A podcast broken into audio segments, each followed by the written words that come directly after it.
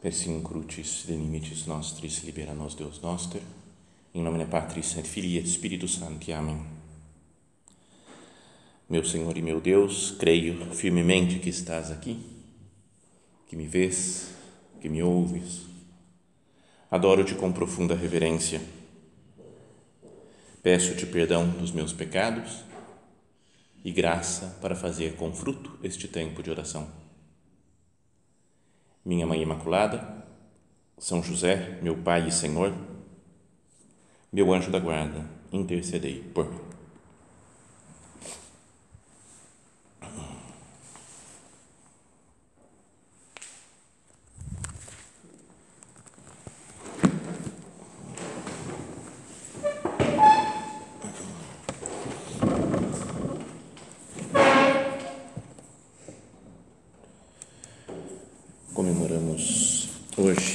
Solenidade da Epifania do Senhor, o dia em que Jesus se manifesta, né? isso significa né? a palavra Epifania, manifestação a todos os povos do mundo, simbolizados nos reis magos. Né?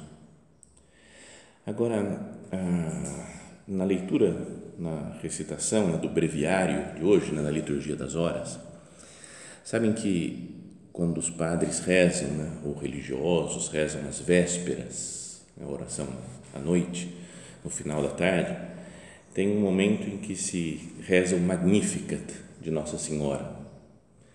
E antes disso tem uma antífona, né, como as antífonas que a gente reza antes de, das orações, aí, né, sei lá quando vai rezar o Trimpo Erorum, Salmo 2, né, tem uma oraçãozinha antes de começar o Salmo.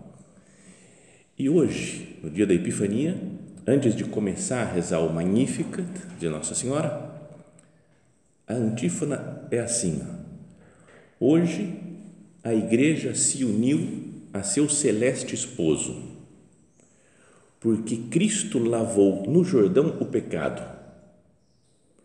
Para as núpcias reais correm magos com presentes e os convivas se alegram com a água feita vinho.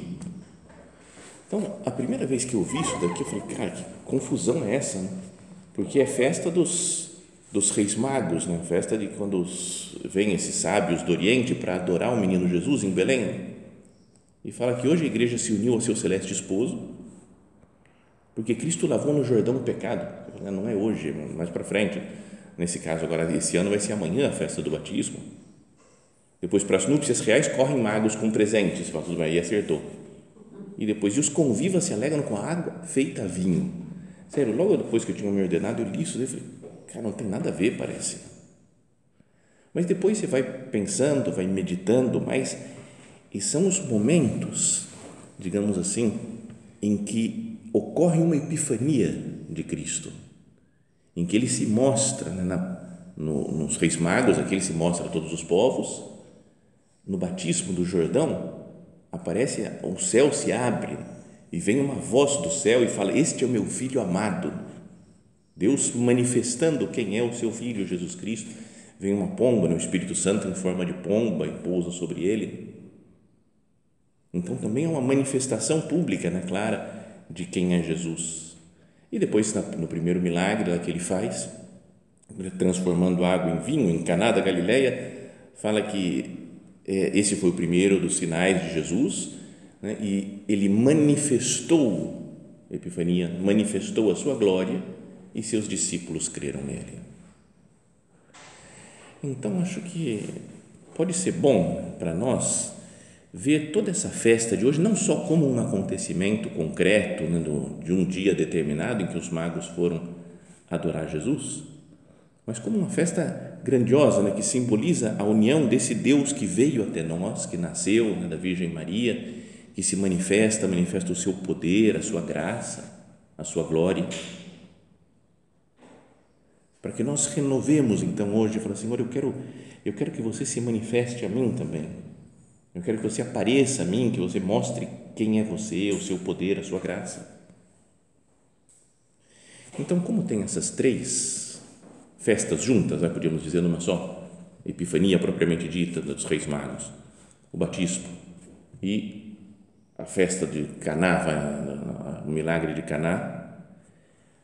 a ideia do recolhimento é como na homilia, vou ter que falar da Epifania mesmo, né, dos Reis Magos. Então, agora, na primeira meditação, a gente fala do batismo, umas ideias sobre o batismo do Senhor, onde ele se manifesta, e na segunda meditação, né, no próximo do meio-dia, falamos das bodas de Caná. Pode ser? Se não puder, vai ser assim mesmo, porque é o que eu preparei, né? então vai ser desse jeito. Bom, então pensando na, no batismo né, do Senhor, é, podíamos dizer, né, tem os, todos os evangelistas falam de alguma maneira, né, de um modo mais ou menos parecido, do batismo de Jesus, mas podíamos pensar, né, existe um antes do batismo, um durante e um depois. Quando São Lucas, por exemplo, vai descrever o batismo de Jesus, ele dá uma longa introdução antes, falando quando foi o batismo, como foi, depois ele conta, mas ele começa assim no início do capítulo 3, dizendo: No 15 ano do império de Tibério César, quando Pôncio Pilatos era governador da Judéia, Herodes, tetrarca da Galiléia, seu irmão Filipe, tetrarca da Itureia e da Traconítide, e Lisânias, tetrarca de Abilene, enquanto Anás e Caifás eram sumos sacerdotes, a palavra de Deus foi dirigida a João, filho de Zacarias, no deserto. E aí começa a falar que João ia pregando, que ele falava da conversão e que aí um certo dia apareceu Jesus e foi batizado por ele. Então, mas queria que nós pensássemos nessa no, no, antes do batismo primeiro.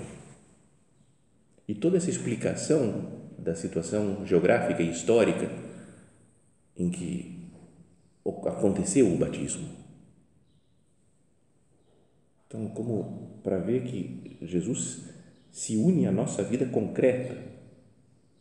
Deus se faz homem numa situação concreta, num lugar concreto e num tempo concreto. No 15 ano do Império de Tibério César, Pôncio Pilatos, governador da, da Judéia, Herodes, depois até outros, né, o irmão Filípio, Itureia, Traconite, que a gente nunca ouve falar, mas tudo muito preciso. Lisânias, tetraca da Bilene. E, junto com isso, né, fala de todo o poder civil, é o imperador, quem era o imperador em Roma, quem era o rei de Israel, quem era o governador, né, o representante do imperador lá em Israel. Depois fala do poder religioso também, enquanto Anás e Caifás eram sumos sacerdotes, da toda a situação e o poder, quem mandava né, no, no, país? Os políticos e a igreja, vai podemos dizer, né, agora, né, seria assim. Enquanto tinha tudo isso daí, fala, a palavra de Deus foi dirigida a João, filho de Zacarias, no deserto. A palavra de Deus é dirigida para um desconhecido. Deus que podia ter falado para o imperador, não? Né? não podia, Deus não podia ter aparecido lá para o Tibério César, convertido ele, ele manda já logo de cara que se converta o império inteiro.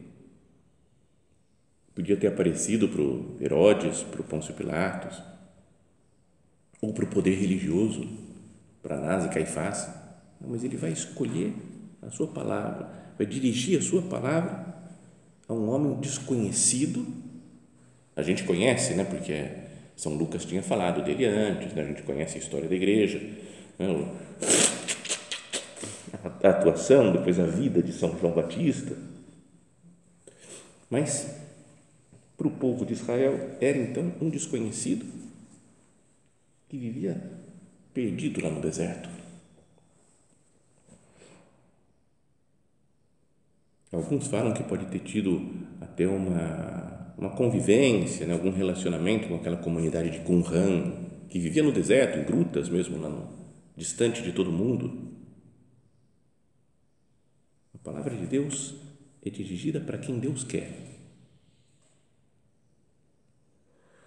Então, essa é uma primeira coisa para que nós meditemos. Né? Às vezes nós podemos achar que a gente tem que ser alguém importante, né? ter algum cargo, que tem, tem alguma tarefa especial. morar num lugar especial, diferente. Quem sou eu aqui perdida, desconhecida em São José dos Campos? O que, que vai falar? Deus fala com quem Ele quer, dirige a Sua palavra para missões especiais, como tinha, imagina a missão especial de batizar o próprio Filho de Deus. E Ele escolheu um homem desconhecido. Então, para que nós não nos sintamos nunca desprezados, esquecidos por Deus, mas também ao mesmo tempo para que nós tenhamos os ouvidos abertos para ouvir a palavra de Deus, que pode vir de uma pessoa que a gente não dá nada para ela. Sabe, alguém fala alguma coisa de Deus, é, essa daqui falando. Se fosse, sei lá, alguém importante na da igreja, um bispo, um papa, aí sim eu vou dar atenção. Não é que às vezes a gente dá atenção por uma coisa que alguém fala pelo cargo da pessoa e não pela pessoa em si. E não pela, pela e não, perdão, e não pela, pela verdade que ela está proclamando. Mas se eu falo um negócio, tem uns que vão dar atenção, nossa, é padre que está falando Outros na minha casa, por exemplo, não dão nenhuma importância. Não, não, não querem nem saber. Se o Papa fala a mesma coisa, fica tudo diferente. Né? Teve uma vez, por exemplo, que, que eu falei um negócio que eu tinha lido num livro, mas era uma coisa meio assim, borderline, teologicamente falando. Né? Então, podia, falei em casa, heresia, isso é heresia, isso é heresia, não sei o que, descer a lenha Aí passou um ano, mais ou menos, fui fazer um retiro com o Padre Francisco e o Padre Francisco falou a mesma coisa. Todo mundo, nossa, que bonito, anotando, né? Não, é Padre Francisco, não está certo, porque eu também concordo que as coisas que ele diz são melhores do que as minhas, mas não era pela o fato, mas é quem está dizendo. E aqui Deus escolhe não o Anás ou Caifás, os sacerdotes, não o Tibério César ou Pôncio Pilatos ou Herodes para falar, mas escolhe uma pessoa desconhecida, sem nenhuma moral no povo. Então, Senhor, será que você não está falando às vezes para mim, através de gente que parece que não tem importância, que eu desprezo e não dou atenção? Então, isso é a introdução, né? antes de São Lucas começar a descrever a cena propriamente do batismo de Jesus. E aí nós mudamos para São Mateus, quando ele conta, né, mas de um modo parecido com os outros, como é que Jesus foi batizado. Então estava lá João Batista pregando, um batismo de conversão para as pessoas, e então, diz São Mateus, Jesus veio da Galileia para o Rio Jordão até junto de João para ser batizado por ele. Mas João queria impedi-lo, dizendo: Eu é que preciso ser batizado por ti e tu vens a mim? Jesus, porém, respondeu-lhe: Por ora, deixa. É assim que devemos cumprir toda a justiça. E João deixou. Depois de ser batizado, Jesus saiu logo da água e o céu se abriu e ele viu o Espírito de Deus descer como uma pomba e vir sobre ele. E do céu veio uma voz que dizia: Este é o meu filho amado, nele está o meu pleno agrado, meu bem-querer, ponho todo o meu amor. Então, o que nós podíamos tirar, né, meditar para a nossa vida dessa cena do Evangelho? São muitas coisas, mas queria destacar duas. Né? Uma é essa frase que aparece aqui em São Mateus, que de fato né, João viu Jesus chegando, reconheceu que era o Messias e falou: Eu é que preciso ser batizado por ti e tu vens a mim. Não é uma frase que a gente pode dizer também ao Senhor? Mas, Senhor, eu que tinha que fazer isso, que tinha que trabalhar, que tinha, você que faz as coisas por mim, você que você vem a mim. Pensemos nessa nessa frase, né? pensando Jesus vem a nós. Jesus vem a mim pessoalmente, vem na comunhão, vem através da sua palavra, veio há dois mil anos morreu e ressuscitou, vai vir outra vez na segunda vinda. A iniciativa da nossa santidade de Deus, que manda o seu Filho. Nisto consiste o amor, não que nós tenhamos amado a Deus, mas sim que Ele nos amou e enviou o seu Filho, vítima expiatória dos, dos nossos pecados. Esses dias, acho que foi ontem também, na leitura do breviário, tem outro texto, né, na parte do ofício de leituras, em que tem um texto da Sagrada Escritura e outro texto, né, um discurso, uma homilia de algum santo, né, alguma, algum texto importante da história da igreja. E ontem foi um de Santo Agostinho, de um sermão dele. E ele falava assim: ó, Caríssimos irmãos, nosso Senhor Jesus Cristo, que desde a eternidade é o Criador de todas as coisas, nascendo hoje de Sua mãe, tornou-se nosso Salvador. Por Sua vontade, nasceu hoje para nós no tempo, a fim de nos conduzir à eternidade do Pai. Deus se fez homem para que o homem se tornasse Deus.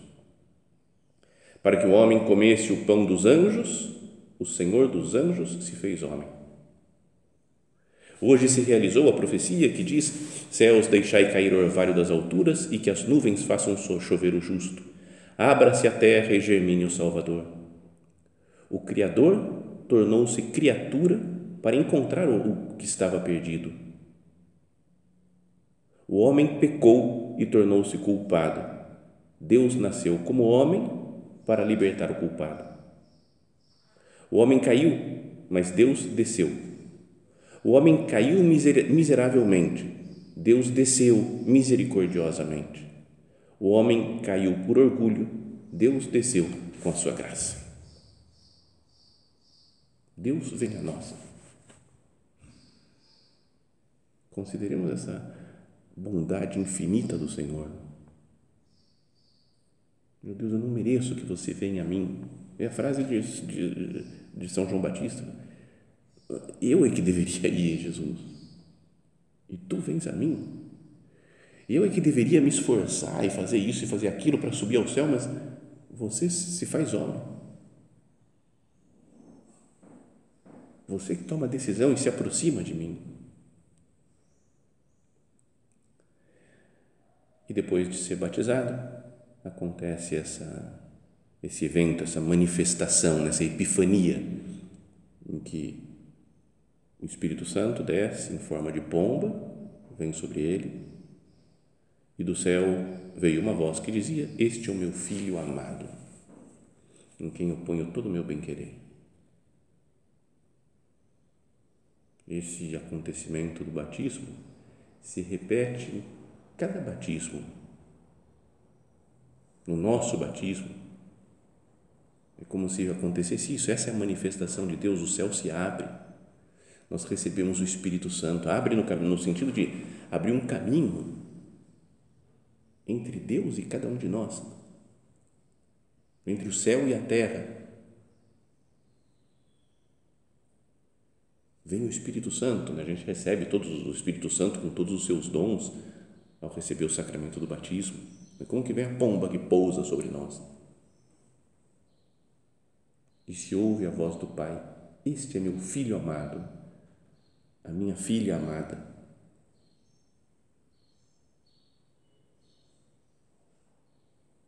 Eu me sinto amado assim por Deus. É que já falamos isso tantas outras vezes, mas é que é, acho que muda todo o panorama da vida espiritual, do relacionamento com Deus, quando nós passamos a, a nos sentir, a, de, passamos de nos sentir cobrados para nos sentir amados. Pode ser que a nossa vida espiritual seja muito marcada pela, pela cobrança, né? eu tenho que fazer isso, eu tenho que fazer aquilo, Deus vai me pedir, Deus vai me julgar, Deus. E é certo que algumas coisas a gente tem que fazer, né? Mas não deveria ser como que a base mesmo da minha vida. Saber que Deus me ama né? com amor de pai. É isso que o nosso padre fala, né? Da, do sentido da filiação divina como fundamento da vida espiritual. Perdão, Senhor, pelas vezes que eu coloco o fundamento no, no meu esforço, no que eu vou ser cobrado, então que eu tenho que fazer isso, que eu tenho que fazer aquilo, e me sinto super responsável para fazer tudo, para cuidar de tudo, para lembrar de tudo, não deixar escapar nada. E parece que isso, meu, esse meu esforço, esse meu tá ligado em tudo, é que vai me santificar, vai me salvar.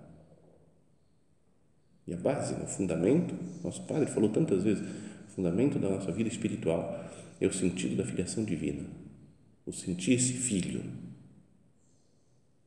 sentir-se filho amado.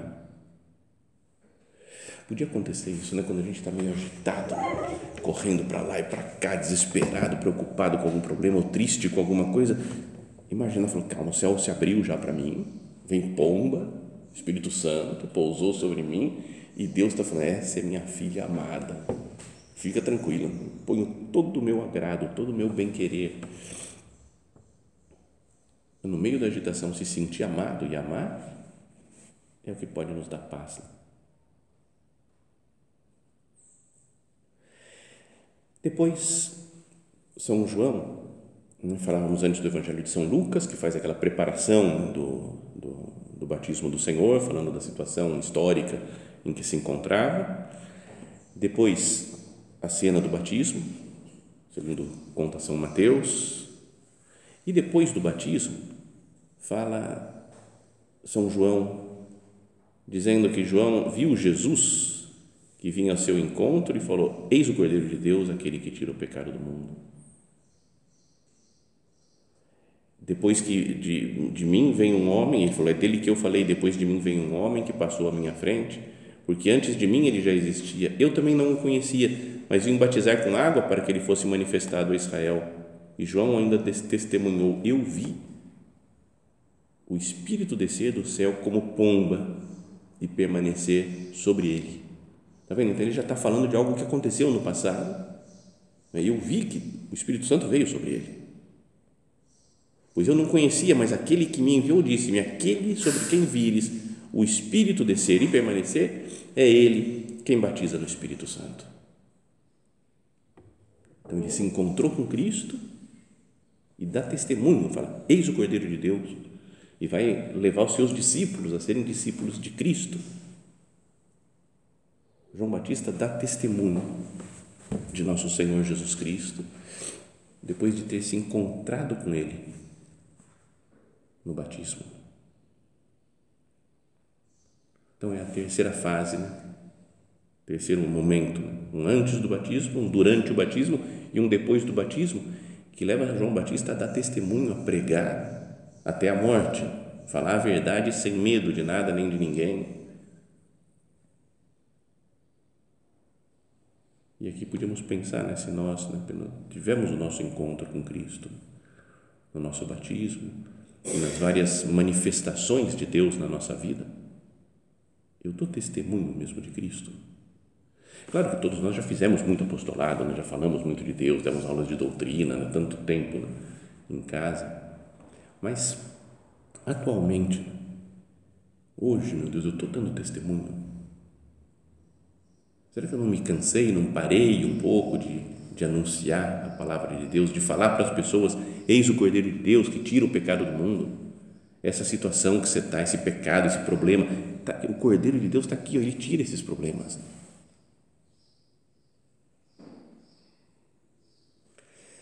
Então, tudo isso né, que falávamos é dentro da festa da Epifania.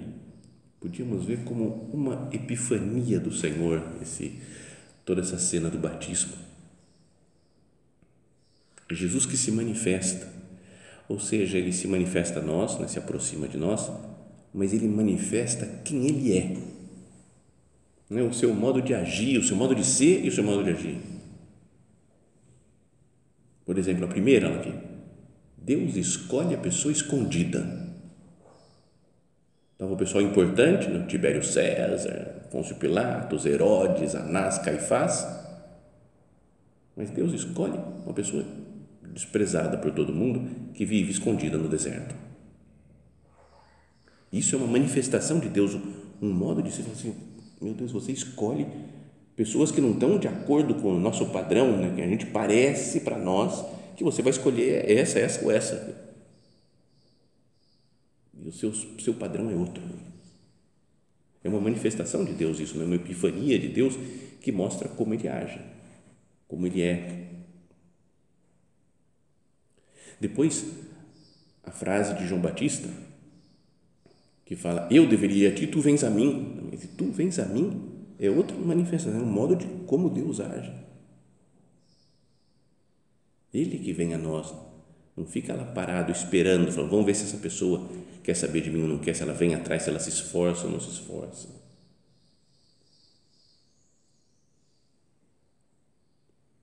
Depois nos ama, nos chama de filhos. Esse é uma manifestação do Pai, o Filho e o Espírito Santo, a trindade que se apresentam lá no Rio Jordão.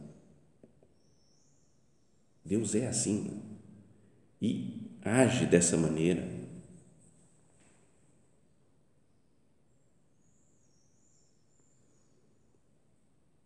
e depois leva as pessoas né, a fazer apostolado, a pregar. Eis o Cordeiro de Deus. Né? Eu vi e dou testemunho.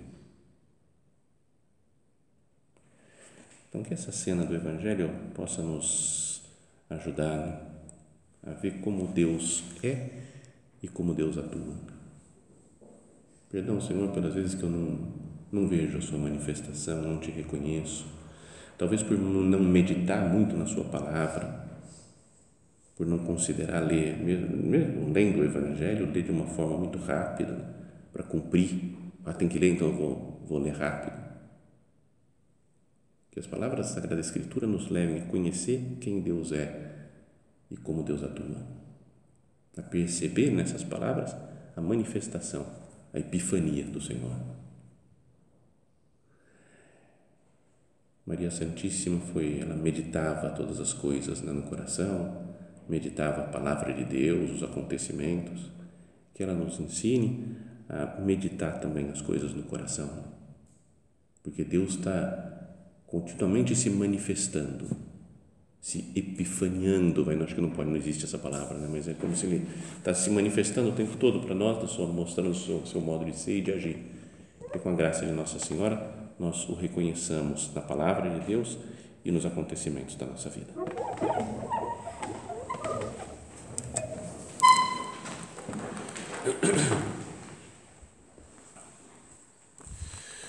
Dou-te graças, meu Deus, pelos bons propósitos, afetos e inspirações que me comunicaste nesta meditação. Peço-te ajuda para os pôr em prática. Minha Mãe Imaculada, São José, meu Pai e Senhor, meu anjo da guarda, intercedei por mim.